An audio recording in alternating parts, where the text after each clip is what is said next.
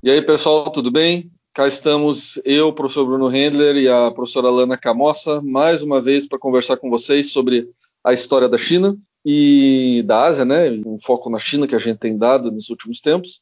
E no episódio de hoje do Epicast Ásia, nós vamos falar sobre a Era Mao. Então, seguindo nessa trajetória que a gente fez desde os primórdios né, da história da China, a gente chegou na última aula na Segunda Guerra Mundial, na Revolução Chinesa, na Guerra Sino-Japonesa, né, que pode ser resumida como parte da Segunda Guerra Mundial.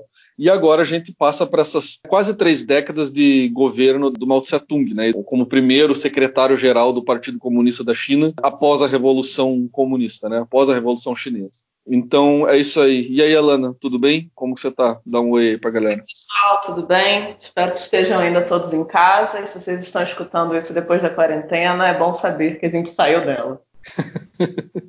Quando será que a gente vai sair dela, né? Meu Deus do céu. É. Bom, 3, 2, eu acho 1. que a começar dando uma, uma relembrada, né? Só no finalzinho do que a gente falou na aula passada, que a gente tem em 1 de outubro de 49 a fundação da República Popular da China, como você mesmo falou, Bruno, bem no início, a gente vai ter a figura do Mao como grande líder que vai assumir o poder e aí ele vai enfrentar toda aquela economia fragilizada num período pós-guerra. A gente tem na China uma desorganização econômica, a gente não tem uma moeda unificada, a gente tem muita inflação naquele período. Diante desse contexto que o governo do Mao Tse Tung vai se estabelecer nessa divisão do Partido Comunista Chinês, uma estrutura formal governamental alicerçada pelas Forças Armadas, né? Você falando isso, eu me lembrei, lembro, por exemplo, que existem muitos autores que comparam né, a formação do Partido Comunista Chinês com a Revolução Russa que vai culminar na União Soviética. E hum. tem algumas diferenças bem claras aí. Por exemplo, a ideia de que a União Soviética culminou de um ano de revolução né, e três de guerra ali na Primeira Guerra Mundial. O Partido Comunista Chinês ele vai resultar, né, ele vai ser produto de cerca de três décadas de combates. Né? Então são você pega ali um grupo, uma elite do, do Exército de Libertação Popular que se torna muito experiente na guerra, né? nessa coisa da disciplina, da organização e na administração pública, que é muito diferente da experiência revolucionária russa, né? porque ali na Rússia eles derrubam o czarismo e tudo mais um, numa lógica bem diferente. Né? Tem até alguns dados que o Spence traz no livro dele, que a gente até pode colocar depois quais são os livros que a gente está citando e as obras e tudo mais, que ele fala que em outubro de 49 o Partido Comunista tinha cerca de 4 milhões de membros. E no final dos anos 50, esse número, essa filiação partidária, ela tem um salto grande e ela chega a quase 6 milhões em 1950. E aí ele vai inclusive falar que os membros do PCC, do Partido Comunista Chinês, eles vão ser integrados a todos os órgãos governamentais, organizações de massa, tribunais de justiça, é, sistemas educacional, etc. Então, Sim. eu acho que além disso, a gente tem toda a formação né, da estrutura em que grande parte, ou a gente pode até dizer que as decisões estratégicas vão se, vão se concentrar na figura do Politburo, né, do Comitê Central da China. Não é bem Comitê Central, mas o Politburo mesmo. Que é efetivamente dirigido pelos homens, naquela época, os cinco homens do Comitê Permanente. Pessoal, então só para vocês se localizarem, é, a gente vai dividir a Era Mal em, basicamente nas três décadas, né, nos anos 50, nos anos 60 e nos anos 70, porque a tal da Era Mal ela vai de 1949 a 1976, com a morte do Mao e aí a transição de poder para o Deng Xiaoping, que vai levar uns dois anos. Então, esses quase 30 anos de liderança do Mao Tse-tung, eles podem ser divididos em três períodos, né? Já vou chegar nele.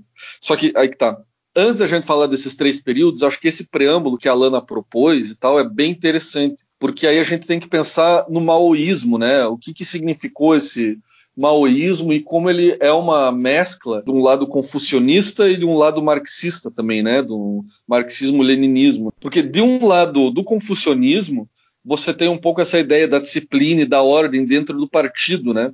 Essa coisa do Estado, da burocracia, que não vai ser apenas do Partido Comunista Chinês, né? Mas vai ser uma herança da tradição chinesa das dinastias, da China imperial, né, por exemplo, né? E também existe ali um etnocentrismo e um nacionalismo muito forte. Então essa coisa civilizacional chinesa que nós vimos nas aulas anteriores, ela não desaparece com a Revolução Chinesa, né? Mas ela é repaginada, ela ganha uma nova leitura. E aí, junto com esses processos de longa duração, você tem a inclusão do marxismo, né? Então, no pensamento do Mao Tse Tung, a ideia da luta de classes, da revolução contínua, ela é muito permanente. Então, a mobilização camponesa é isso aí, cara. Eu acho que, inclusive, esse é um dos principais pontos para a gente pensar, né? O maoísmo. É justamente a ideia do campesinato como a força revolucionária que vai ser capaz de promover, de fato, impulsionar tanto o Partido Comunista Chinês como uma transformação na China que o Mao visava naquele contexto. Então, eu acho que esse é o principal ponto para a gente apontar, considerando uma das maiores diferenças para a gente pensar o marxismo, o leninismo e o maoísmo. Essa questão do papel do campesinato como essa força revolucionária. Ótimo. E isso é algo que vem do, dos períodos mais antigos da China, né? A força do campesinato para derrubar imperadores, para legitimar imperadores. Se a gente pensa o processo de conquista que o Partido Comunista ele vai tendo ao longo da Segunda Guerra Mundial, ao longo do período, né, da década de 20 até o final da Segunda Guerra Mundial, como é que ele vai angariar essas pessoas para a luta e também em concordância, né, que a gente pode dizer assim, com os valores do Partido Comunista.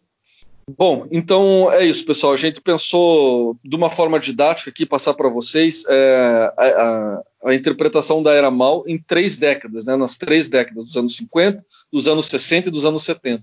Então imaginem aí na cabeça de vocês duas linhas do tempo divididas por essas três décadas, tá? Uma linha do tempo doméstica, do que está acontecendo dentro da China, e uma linha de política externa ou internacional, né? Que é relativa à inserção internacional da China nesse contexto da Guerra Fria. Então eu e a Lana a gente acabou conversando, planejando aqui meio improvisado, mas com algum planejamento, trabalhar década por década o que está acontecendo dentro da China e também a inserção internacional da China.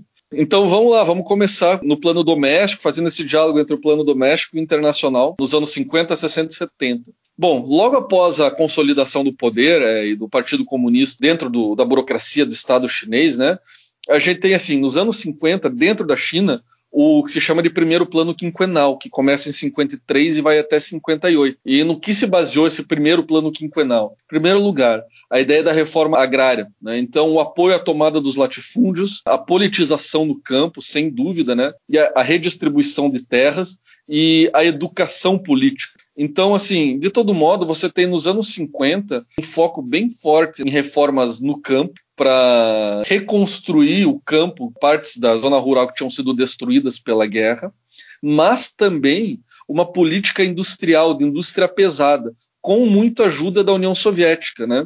Então é uma industrialização que começa assim inspirada muito no modelo soviético stalinista de, de indústria pesada. Inclusive essa ajuda maciça soviética, ela vai vir justamente sobre a forma no apoio da instalação de fábricas e de sistemas industriais completos. Justamente como você falou, Bruno, para essa questão da indústria pesada. E muito desse inicial momento econômico da China, ele vai de fato se inspirar nesse planejamento centralizado soviético.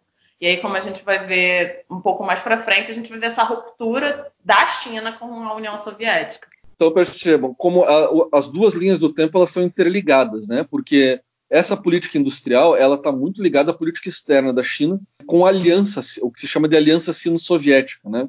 Então você tem ali setores de infraestrutura, comunicação, é, inclusive intercâmbio de estudantes. E aí, por exemplo, a gente vai falar disso já já, mas o programa nuclear chinês, que começa ali nos anos 50, ele surge muito com o apoio da União Soviética. Né?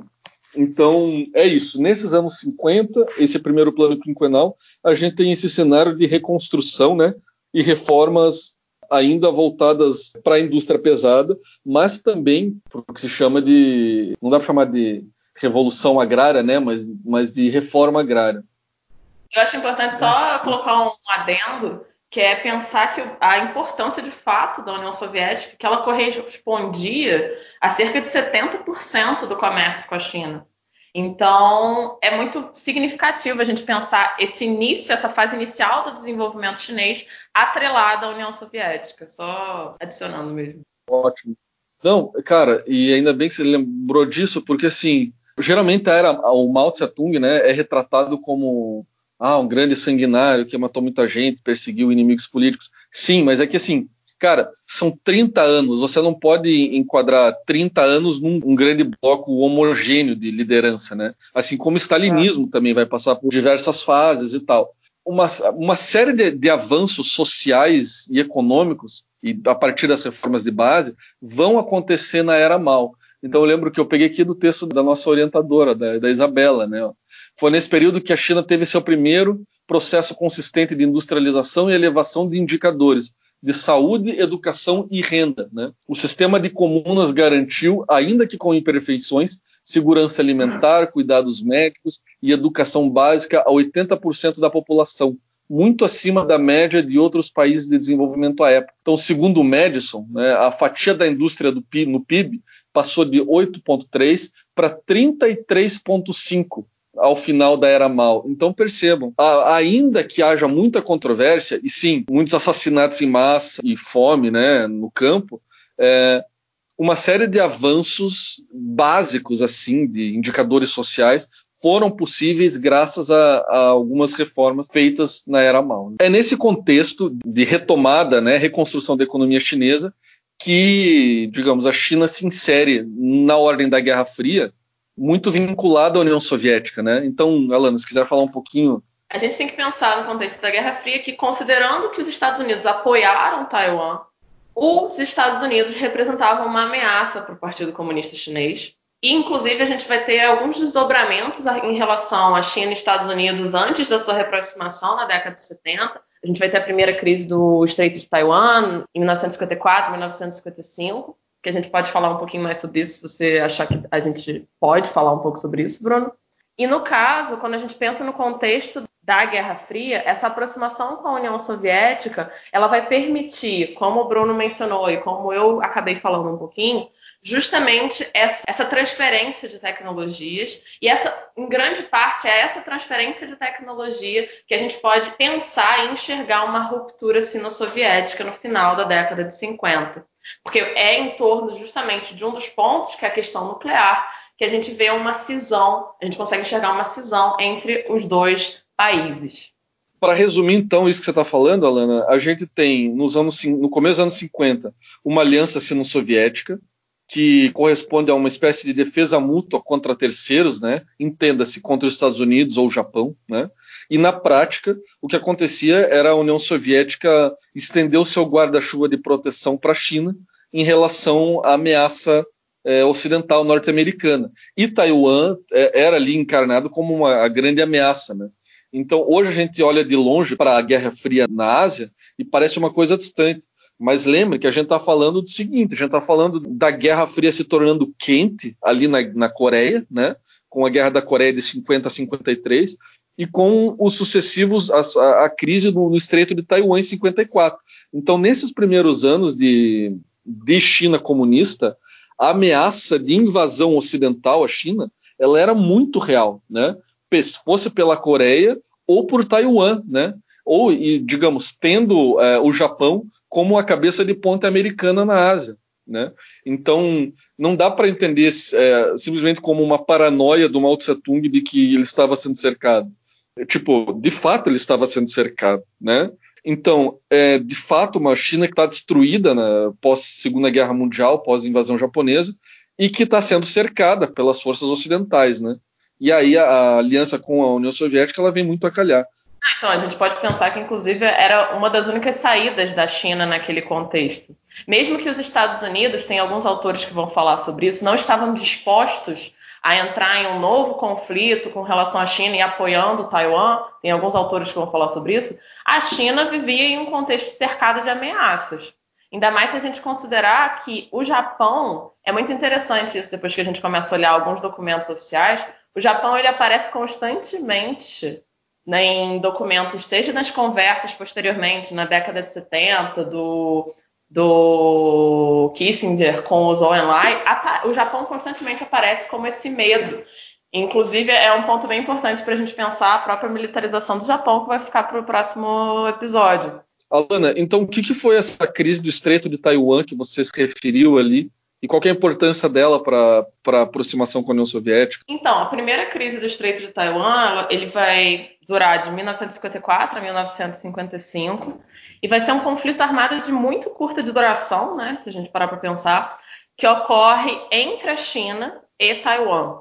No caso, é, a gente tem uma, a China continental tomando algumas ilhas ali no Estreito de Taiwan, em proximidade do Estreito de Taiwan. Se eu não me engano, o nome das ilhas são Ijianshan, alguma coisa nesse sentido.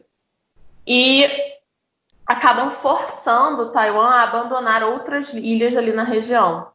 Com isso, a Marinha dos Estados Unidos e Taiwan eles vão unir forças para evacuar é, algumas dessas ilhas e a partir daí a gente vai ter esse tensionamento na área ali do Estreito de Taiwan, e por isso que a gente vai ter essa primeira crise do Estreito de Taiwan. Inclusive, quando a gente pensa a primeira crise do Estreito de Taiwan, é, é a partir dali que o, muitos autores eles vão falar que Mao Tse Tung decide começar um programa de armas nucleares. Afinal, mesmo que o Mao Tse Tung ele não esperasse de alguma forma se igualar ao arsenal nuclear soviético, se igualar ao arsenal nuclear norte-americano, ele entendia que seria quase como a gente, a gente pensa em relações internacionais, um poder de dissuasão, né?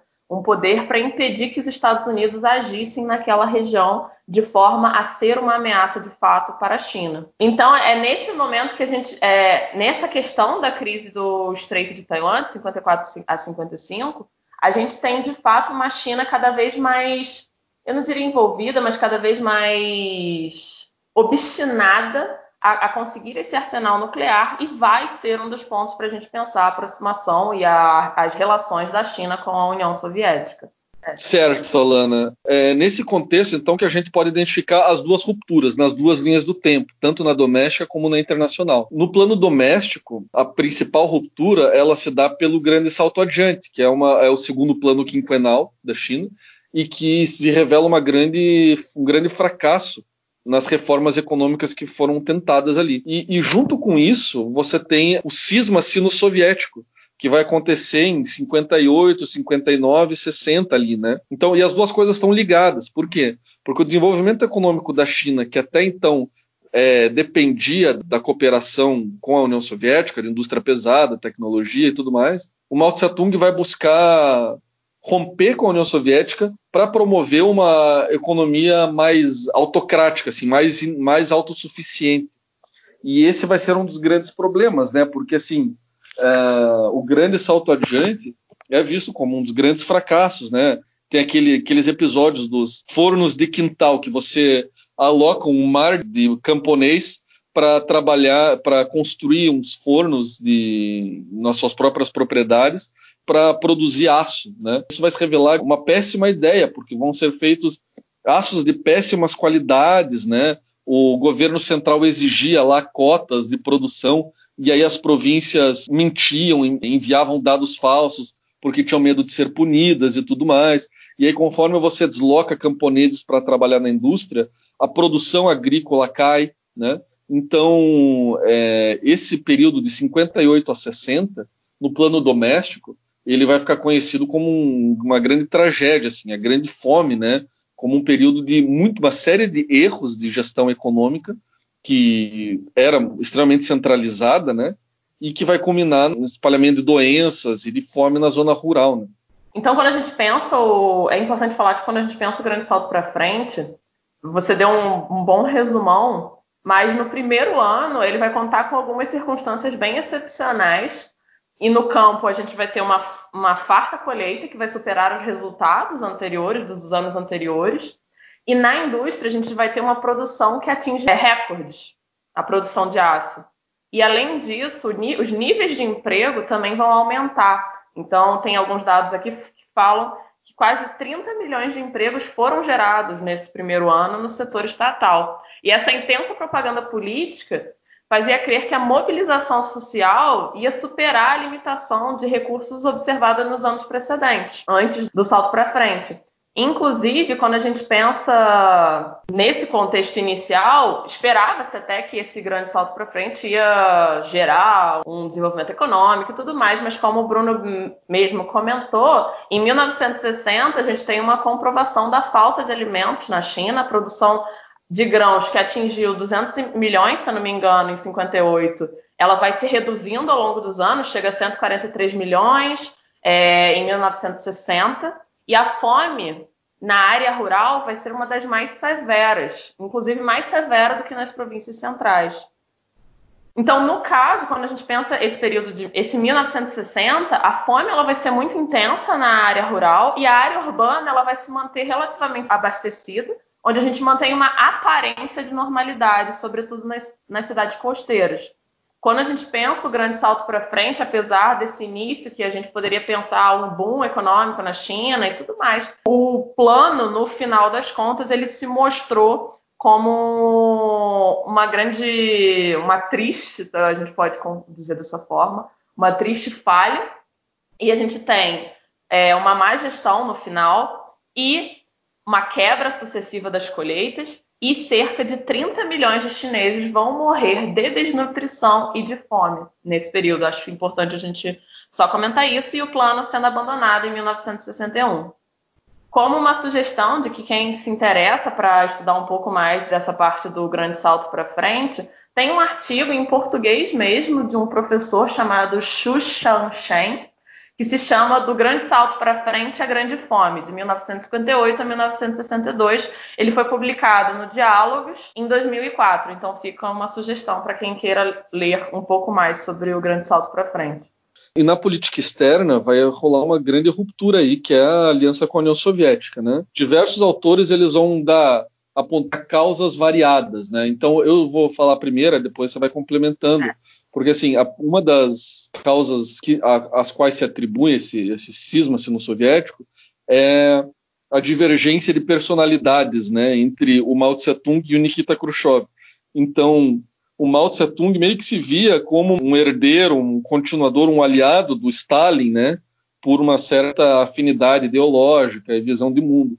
Agora, em relação ao Nikita Khrushchev, que vai suceder o Stalin, né, Stalin morre em 53, né, então, alguns anos depois, essa proximidade pessoal né, entre os dois líderes, ela começa a se corroer, né? Porque o Nikita Khrushchev vai promover aquele processo de desestalinização, vai divulgar uma série de crimes que o Stalin cometeu. E para o Mao Tse-tung, aquilo lá era uma traição, né? A causa socialista no mundo. Então, é, ele vai olhar o Khrushchev como é, assim um camponês chucro e tal, um cara que não tinha muita noção de governo e tudo mais e vai criticar muito essa, essa coisa da desestalinização, né?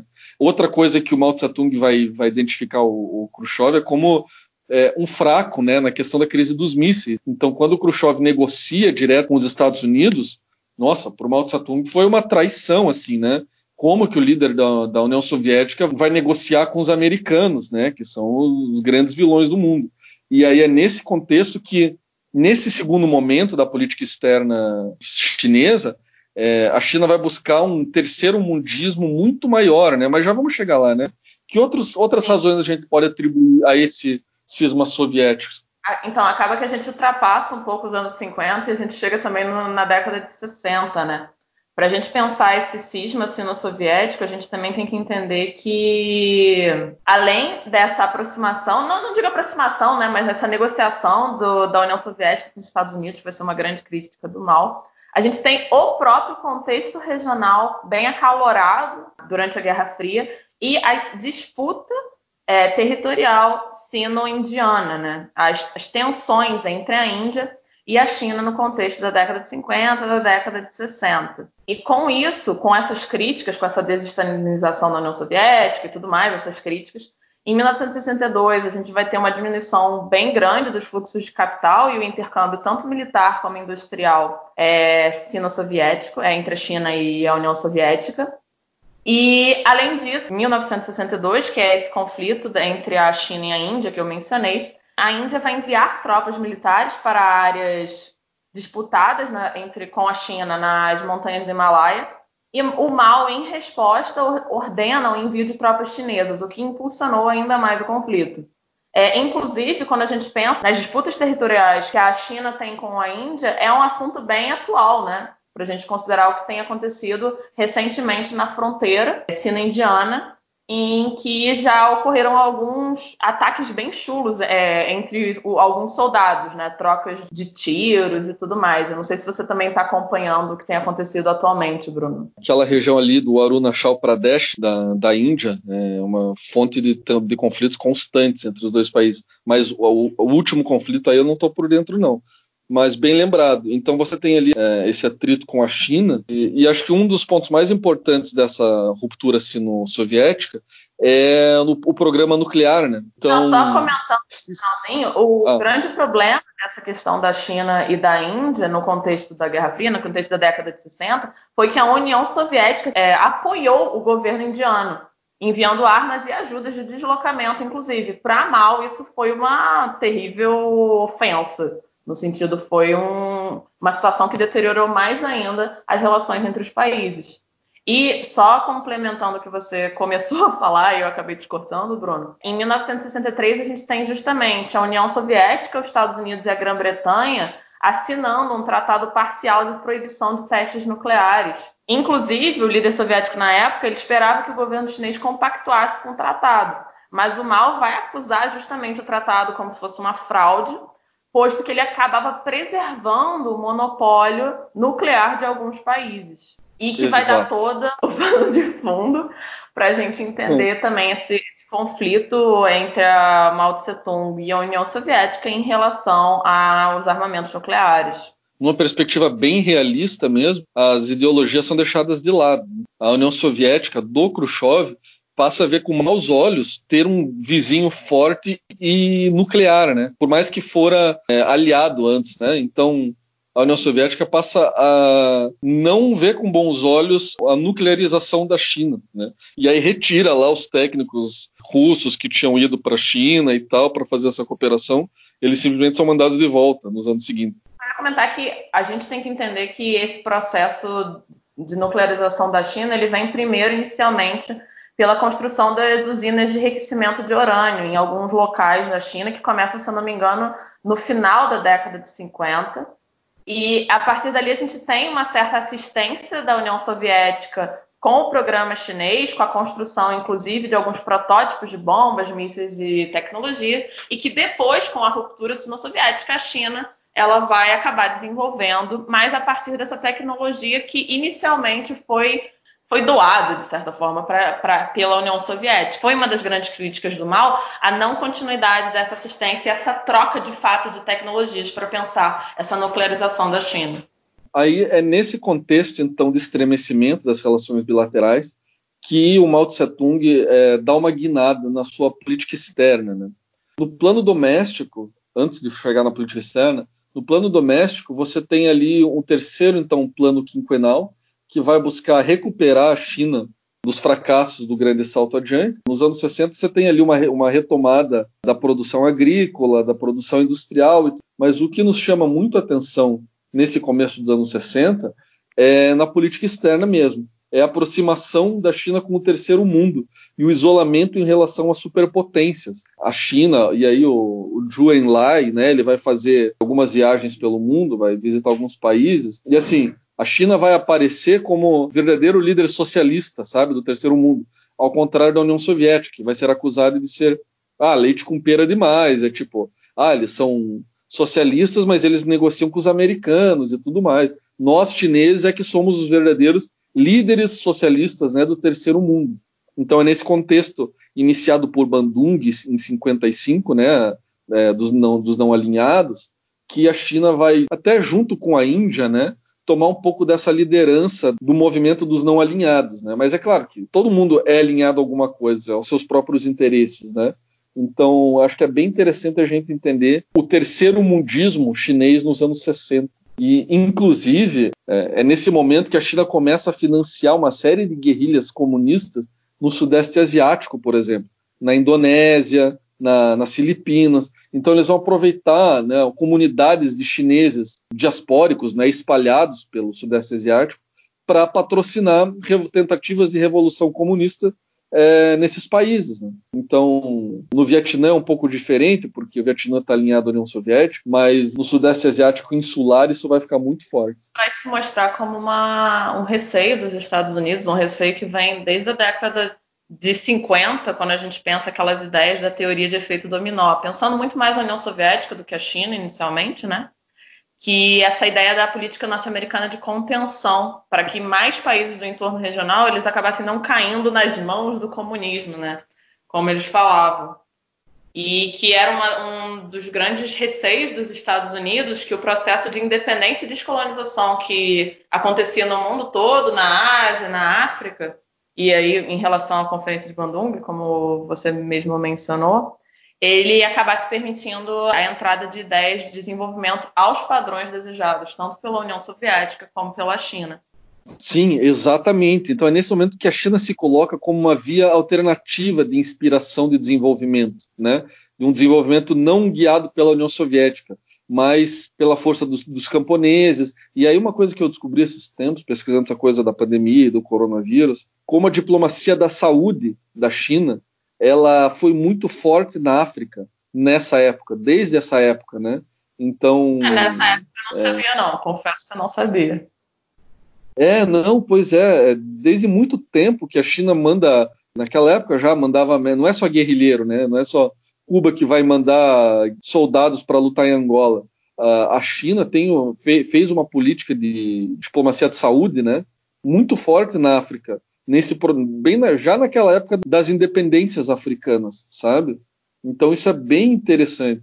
Então ela se coloca já como uma alternativa e no Vietnã isso também vai ficar explícito, como você falou, né? Então a União Soviética e a China vão disputar ali quem que vai ter mais influência é, no Vietnã do Norte, com os Vietcongs. E a União Soviética vai ganhar nessa disputa. O Vietnã do Norte ele vai ficar muito mais alinhado à União Soviética. Mas, de novo, isso também tem a ver com o histórico de conflitos entre o Vietnã e a China, que é milenar, né? é muito mais antigo. É, inclusive, para a gente pensar as próprias tensões atuais em relação à China e o Vietnã, é, é, importante a gente entender justamente esse contexto histórico e essas desavenças que vão existindo, sobretudo na Guerra Fria e na atualidade, quando a gente pensa o Mar do Sul da China. É, eu, também, eu só queria adicionar também que a gente falou um pouco da União Soviética e da China, da, da cisão, né, da ruptura das relações entre ambos os países, e acho que a gente já está chegando naquele momento, já na década de 60, em que as relações entre eles se tornam, a década de 60, que as relações elas começam a se tornar cada vez mais insustentáveis com o conflito territorial sino-soviético no Rio Suri, em 1969, e, no caso, essa crescente ameaça soviética aos olhos dos chineses. Então, é nesse contexto desse conflito é, territorial sino-soviético, dessa ruptura que já vinha ocorrendo desde o final da década de 50, se prolongando nos anos 60, em que a gente tem um Mao Tse-tung que além de promover esse terceiro mundismo na década no final da década de 60 e, serve para a gente pensar a aproximação dos Estados Unidos com a China. Perfeito, então, Alana, você traçou aí bem, talvez o clímax, né, o auge dessas tensões, dessas tensões com a União Soviética, é, vai ser exatamente a guerra, né, uma batalha ali que vai acontecer na fronteira com, da China com a União Soviética, no Rio Ussuri. E é nesse momento que Estados Unidos e China começam um namoro, né, uma espécie de aproximação gradual, né, que vai ficar conhecida como a diplomacia do ping-pong. Né? É, inclusive, é bem interessante eu convido aos ouvintes a procurarem alguns documentos oficiais do governo norte-americano, dessas conversas secretas que o Kissinger vai ter com o Zhou Enlai.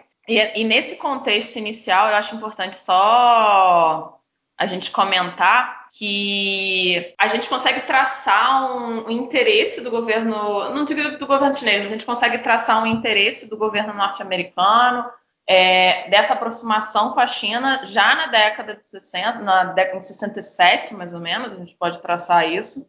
A gente tem um contexto, eu não sei se você prefere que a gente fale sobre isso agora ou a gente termina essa parte dos Estados Unidos, que é, era importante a gente comentar um pouco sobre o que foi a Revolução Cultural, né? Que é aquela ah, coisa, quando a gente enxerga a China na década de 60, a gente tem um turbilhão de coisas acontecendo, tanto no contexto externo, para a gente pensar as ameaças que a China vem, vai enfrentar e como ela vai se colocar no mundo, como quais são os problemas que ela está enfrentando internamente. Quando a gente considera o grande fracasso do salto para frente no final da década de 50, início da década de 60, e posteriormente, quando a gente tem a Revolução Cultural. Você prefere que a gente fale agora primeiro da Revolução Cultural ou a gente continua com os Estados Unidos? Cara, bem lembrado. Então vamos voltar para a linha do tempo doméstico ali, né? Então você tem os anos 50 é, do primeiro plano quinquenal, aí o grande salto adiante, aí a recuperação econômica nos anos 60, e ali em 66 o mal começa ali esse processo da revolução cultural. E o que, que foi essa revolução cultural? O que, que você teria a dizer, Helena? Então, formalmente, normalmente a gente quando pensa na Revolução Cultural, ela vai de 1966 até 1976, mas oficialmente ou, ou formalmente ela vai durar três anos, né, de 1966 a 1969 mas os seus efeitos eles vão durar até a morte do mal em 76. Nesse contexto da Revolução Cultural, a gente tem um, uma campanha né, de educação socialista difundida pelo mal com a ideia das quatro limpezas, né, de purificação, limpeza da política, da economia, da ideologia. E no caso, a gente tem que entender que no, quando a gente olha para o contexto externo, a gente tem a queda do Khrushchev, na União Soviética e que vai despertar alguns sentimentos, a gente até pode falar dessa forma, de paranoia. Eu não digo nem de paranoia, mas algumas, algumas percepções por parte do Mao Tse Tung de uma possível ameaça doméstica. Então, a partir daí, a gente tem a ideia de que a lealdade à pessoa do mal e não somente às políticas torna-se fundamental. No caso, ao longo da Revolução Cultural, a gente tem um revisionismo no núcleo do Partido Comunista e uma implementação de programas educacionais e de políticas que visavam afastar qualquer ideias ou práticas ocidentais dentro do país. É, é muito nesse, sentido da, da revolução permanente, né? A purificação, né? A ideia de uma purificação do regime. Acho que seria interessante, né? De mencionar. É, não, mas É essa ideia de que é, os estudantes, quem era estudante jovem nos anos 60 e 70, não tinha vivido, era a primeira geração que não tinha vivido a, a Revolução Comunista, né? não tinha vivido a guerra contra os japoneses. Então, essa noção da purificação do Estado e da revolução permanente, né? essa coisa do movimento constante e não sentar e agora curtir os frutos da revolução, é, é o que é um mote né, ideológico então a ideia de que a evolução tem que ser permanente e as novas gerações elas precisam também replicar esses os dogmas, né, os paradigmas da revolução. Então ele vai instigar assim. E aí você tem episódios contraditórios, né? Tipo, os professores, de um lado, eles vão ser, vão ser perseguidos pelo governo, porque eles são, digamos, é, mais refinados, ou, tem, ou falam uma língua estrangeira, ou têm contato com o exterior mas ao mesmo tempo eles também vão ser perseguidos pelos estudantes, porque para os estudantes os professores são o símbolo de conservadorismo, de gente mais velha, de manutenção da, da antiga ordem, que é aquilo que o Mao Tse Tung está querendo lutar contra. É muito difícil, né? A Revolução Cultural é um dos, dos episódios mais estudados e mais é, controversos da história da China, porque não é, tem ali uma definição exata do que é, né? É, inclusive, nesse contexto em que do, nesse contexto da Revolução Cultural, é importante a gente mencionar o livro que vai ser organizado pelo Lin Biao, que foi ministro de Defesa do Mao Tse Tung, em que ele uhum. vai organizar o Pequeno Livro Vermelho, ou o Livro Vermelho, como a gente conhece também aqui no Ocidente, que vai ser uma compilação dos escritos de Mao e que vai se tornar uma leitura obrigatória entre os chineses e vai intensificar cada vez mais o culto à personalidade de Mao. E, inclusive, é a partir daí que a gente consegue traçar ou observar cada vez mais vividamente esses aspectos da educação patriótica do Partido Comunista Chinês é, e que vai ser muito presente nessa revolução cultural e quando a gente pensa na década de 90, algumas questões sobre a educação patriótica no país. Sim, e, e isso vai muito além, porque assim, você pega hoje o que estão fazendo lá em Xinjiang, né, os, campos de reeducação política. Cara, não é de agora, não é um privilégio, né? não é algo que está sendo é, exclusivo aos uigures agora. Essa coisa de reeducação política e de expurgos, que assim, você não executa muita gente, mas você manda essa galera trabalhar no campo, né? A elite do Partido Comunista é mandada para, digamos, mandam eles irem carpir um lote lá na zona rural, né? Essa coisa de que não, você precisa aprender a verdadeira revolução com os camponeses, com o trabalho na terra, o trabalho duro, que é, digamos, é a essência da revolução camponesa comunista chinesa, né? Então, muitos, inclusive o pai do Xi Jinping, se não me engano, vai ser um dos caras que vai sofrer esses expurgos e vai ser mandado para a zona rural lá para carpir uns lotes, inclusive. Se eu não me engano, nesse período, o Deng Xiaoping e o Liu Shaoqi, que é, representavam uma corrente pragmática dentro do partido, que eram mais pró-reformas, eles vão ser removidos do poder e vão ser taxados de, de líderes em favor de, uma, de um capitalismo ou líderes que não seriam pró-revolução, se eu não estou enganada. Exato, exato. É, é, bem isso, essa coisa da autocracia do, do Mao Tse Tung, né? E, e aí esses oponentes ideológicos do partido, eles acabam sofrendo alguns expurgos, né? Muita gente morre, inclusive. Eu ia comentar, inclusive, o que você falou bem no início do, do episódio, que muita gente taxa de um mal de sanguinário e tudo mais, e é muito em decorrência desse período. Quando a gente enxerga a limpeza que ele vai fazer, né, se a gente pensar dessa forma, dentro da China com a Revolução Cultural. Exato, essa coisa da purificação ideológica do partido e tal. E aí então a gente chega, a China vivendo o auge aí dessa revolução cultural, 68, 69, é o momento que eles começam a se aproximar dos Estados Unidos.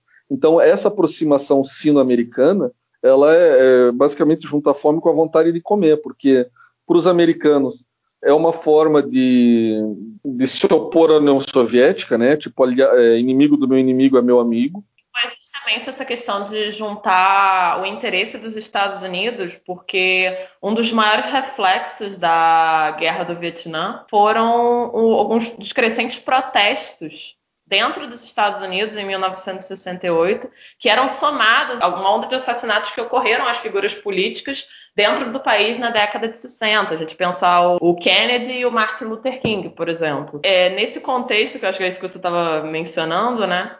Que a guerra do Vietnã e a aproximação dos Estados Unidos com a China acaba sendo um reflexo dessa guerra, né? Dessa, dessas derrotas que os Estados Unidos vão sofrendo na guerra do Vietnã. E, inclusive, eu acho só um adendo que eu acabei esquecendo de comentar, é que, no caso das relações internacionais da China, durante o período da Revolução Cultural, a gente tem uma China que ela tinha uma tática de lutar com os dois punhos simultaneamente. Né? Ela estava em um conflito e uma tensão com a União Soviética e com os Estados Unidos no início da década de 60. E no caso da Revolução Cultural, a China vai ser visto muito negativamente. É, internacionalmente, a gente tem o rompimento das relações da República Popular da China com alguns países do mundo, inclusive alguns embaixadores chineses, eles vão ser obrigados a voltar para Pequim por conta dessa ruptura. Do ponto de vista da China, essa aproximação é importante porque ela vai culminar na mudança da posse do assento no Conselho de Segurança na ONU, né? Então, em 1971, também por causa dessa aproximação com os Estados Unidos, Taiwan vai ser retirada, né, não só do Conselho de Segurança, né, mas como membro da ONU oficial, e a China vai assumir esse lugar, né? Então, é meio que assim, no momento em que eles se aproximam dos Estados Unidos, rola assim um, um, efeito dominó de que o bloco ocidental inteiro, inclusive o Brasil, alguns anos depois, é, vão passar a reconhecer a China continental como a verdadeira China, porque até então era Taiwan que tinha o assento no Conselho de Segurança da ONU, né? É, inclusive, a gente pega para analisar de fato alguns documentos da ONU, a gente vê que a cada ano, entre 61 e 69, mais ou menos, é, na década de 60, mais ou menos, a questão da representação chinesa ela era submetida constantemente à Assembleia Geral da ONU, mas ela não conseguia obter o total de votos para aceitação desse pedido. É justamente com o apoio dos Estados Unidos, essa normalização dos Estados Unidos com relação a Pequim, é que a gente tem essa mudança de cadeira dentro do Conselho de Segurança das Nações Unidas. E no caso da própria estrutura da ONU. É, então eu tenho aqui uma frase do Mao Tse Tung, essa coisa de negociar com países distantes quando há conflito com os de perto.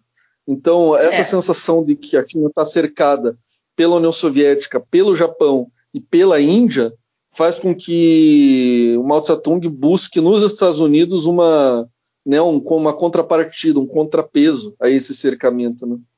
É, justamente esse apoio que a China vai ter dentro da ONU, é, com essa aproximação com os Estados Unidos, ela também já era um reflexo dessa, das políticas de terceiro mundismo, né, que a China vai desenvolver ao longo da década de 60. Então, é importante até a gente mencionar que a votação da China para a obtenção de uma cadeira no Conselho de Segurança das Nações Unidas, inicialmente os Estados Unidos, o Japão e alguns outros países, se eu não estou enganada, eles vão entender uma, uma possível necessidade da dupla representação chinesa, de, uma, de Taiwan e da China. Mas acaba que a resolução que fica é a resolução de que se expulsa a China de Taiwan e se coloca a China como a República Popular da China de Mao Tse Tung. Quando a gente olha para a reaproximação sul-americana, a gente vê o interesse do Nixon desde 67, que foi o que eu mencionei é, anteriormente, que ele vai publicar um artigo para Foreign Affairs é, que vai ser intitulado Ásia depois do Vietnã, Ásia Asia After Vietnam. E ele vai ressaltar que, apesar da China representar um perigo no cenário geoestratégico asiático, a ameaça seria mais contida e menos expansionista. E, inclusive, ele tem uma citação que ele vai falar, eu vou falar ela em português, uma tradução agora, que seria: Não podemos nos dar ao luxo de deixar a China para sempre fora da família das nações, ali para nutrir suas fantasias, valorizar seus ódios e ameaçar seus vizinhos. O artigo do Nixon ele vai ser traduzido para o chinês, vai ser publicado.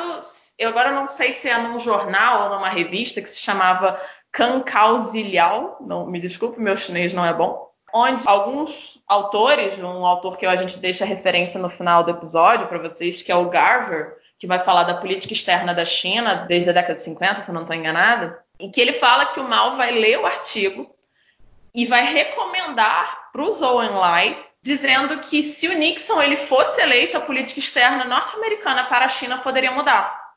E a partir daí, eles falam que a partir desse ano de 67 é que o Mao vai assistir cuidadosamente os passos do Nixon, inclusive no, no discurso do Mao Tse Tung de governo em janeiro de 1969, aparece um pouco dessa questão. Isso é o que esse autor Garver vai falar para gente. inclusive, quando a gente pensa essa aproximação da China com os Estados Unidos, essa diplomacia do ping-pong, em 1969 a gente tem a administração do Nixon tomando uma iniciativa de renegociar restrições de viagens e de comércio dos cidadãos americanos com a China, que era uma restrição que datava desde a Guerra da Coreia, se não estou enganado. E a gente tem os Estados Unidos enviando secretamente o assessor presidencial, que era o Kissinger, que acredito que a galera de relações internacionais já leu alguns dos livros dele, né? Talvez o sobre a China ou diplomacia, que é o mais famoso. E em abril de 71 que a gente tem essa diplomacia do ping-pong, em que negociações dos Estados Unidos com a China elas já vinham ocorrendo através de canais indiretos, por meio de assessores ou diplomatas de outros países que acabavam como se fosse um telefone, né, sem fio, aquela coisa de você falar, ah, eu quero me aproximar da China, e esse assessor ia lá e conversava com alguma liderança chinesa e tudo mais. Isso é uma forma bem chula de falar o que aconteceu, tá, gente? E no caso, após um torneio de ping-pong no Japão, em abril de 71, houve abertura para o convite do time norte-americano jogar na China em partidas demonstrativas. Então é por isso que falam dessa diplomacia do ping-pong. Em julho de 71, o Kissinger vai viajar para a China de forma secreta, é, após um convite do Zhou Enlai. E durante essa reunião, existem documentos que mostram essa reunião, documentos secretos que falam sobre essa reunião, vocês conseguem achar facilmente na internet. Acho que até no algum site do governo norte-americano, acho que é facilmente acessado. E você vê um debate do Kissinger e do Zhou debatendo expressamente não só os interesses chineses de uma política de uma só China, como também discutindo ideias de princípio de reciprocidade entre os países e respeito do entorno regional. Inclusive, um adendo puxando a sardinha para o meu lado, a gente enxerga até nesses documentos, como eu falei em algum momento desse episódio, essa questão do militarismo japonês como um dos receios da China em relação ao Japão. Inclusive, a gente pode ter até uma interpretação de que nessa reunião do Zhou Enlai com o Kissinger, mostra-se o interesse da China que os Estados Unidos mantivessem tropas no Japão com medo de um novo militarismo, de um novo expansionismo japonês. Eu, se eu não me engano, é nesse mesmo ano, né, Bruno? Eu posso estar errado, às vezes eu confundo as datas, se eu não me engano, é no mesmo ano. O Nixon ele vai anunciar publicamente a ida dele à China e vai ser um dos Nixon Shock, que aí a gente pode falar no, no próximo episódio, que vai ser muito importante para a gente pensar o contexto do Japão na Guerra Fria.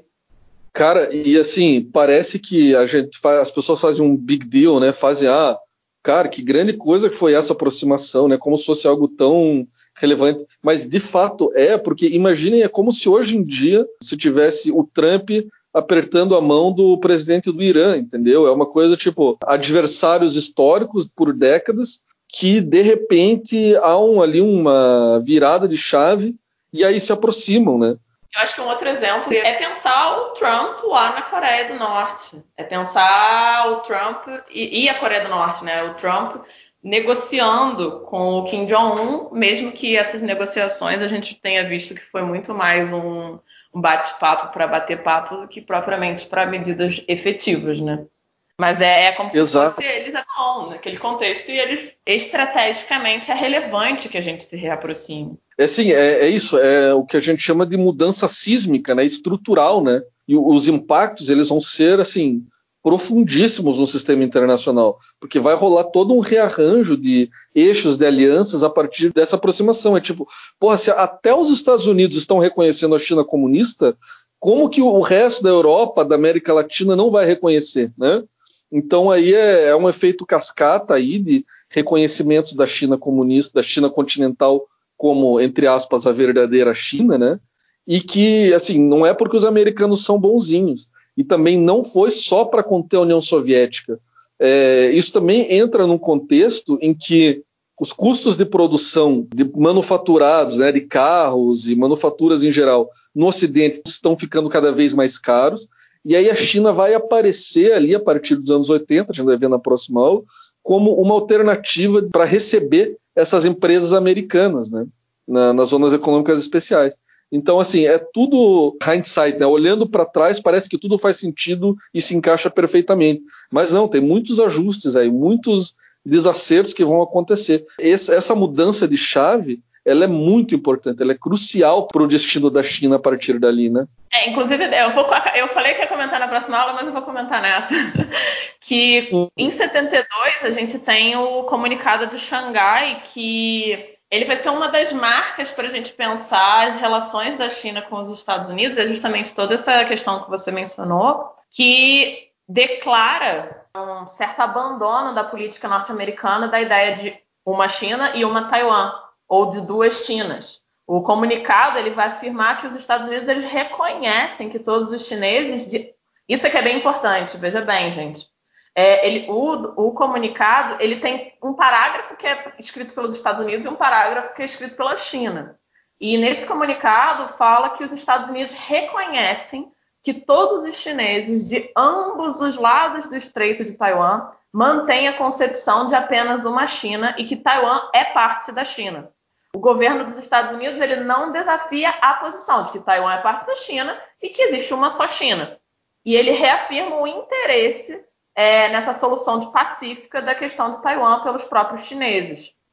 No caso, na parte dos Estados Unidos, é bem importante quando ele menciona que o objetivo final da retirada de todas as tropas e instalações militares dos Estados Unidos de Taiwan e a redução progressivamente das forças e instalações militares em Taiwan, Taiwan à medida que a tensão na área diminuir. É bem importante essa questão da tensão na área diminuir, porque tecnicamente, se a gente para para pensar, no próprio comunicado de Xangai, é, ainda existe uma justificativa para que os Estados Unidos mantivessem tropas em Taiwan e mantivessem tropas no contexto regional asiático, porque as tensões da área a gente pode considerar que não diminuíram, elas oscilam ao longo dos anos.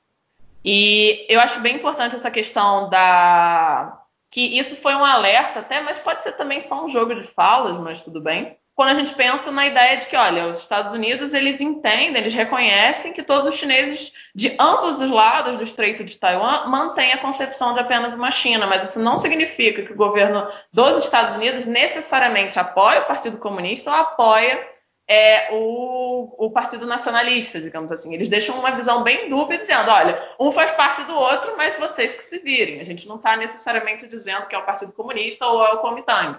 Entende? Eu acho bem legal salientar isso. Muito legal. A gente encerra por aqui, então, né? Esse retrospecto aí da Era Mal. Você, assim, mais um parênteses aí.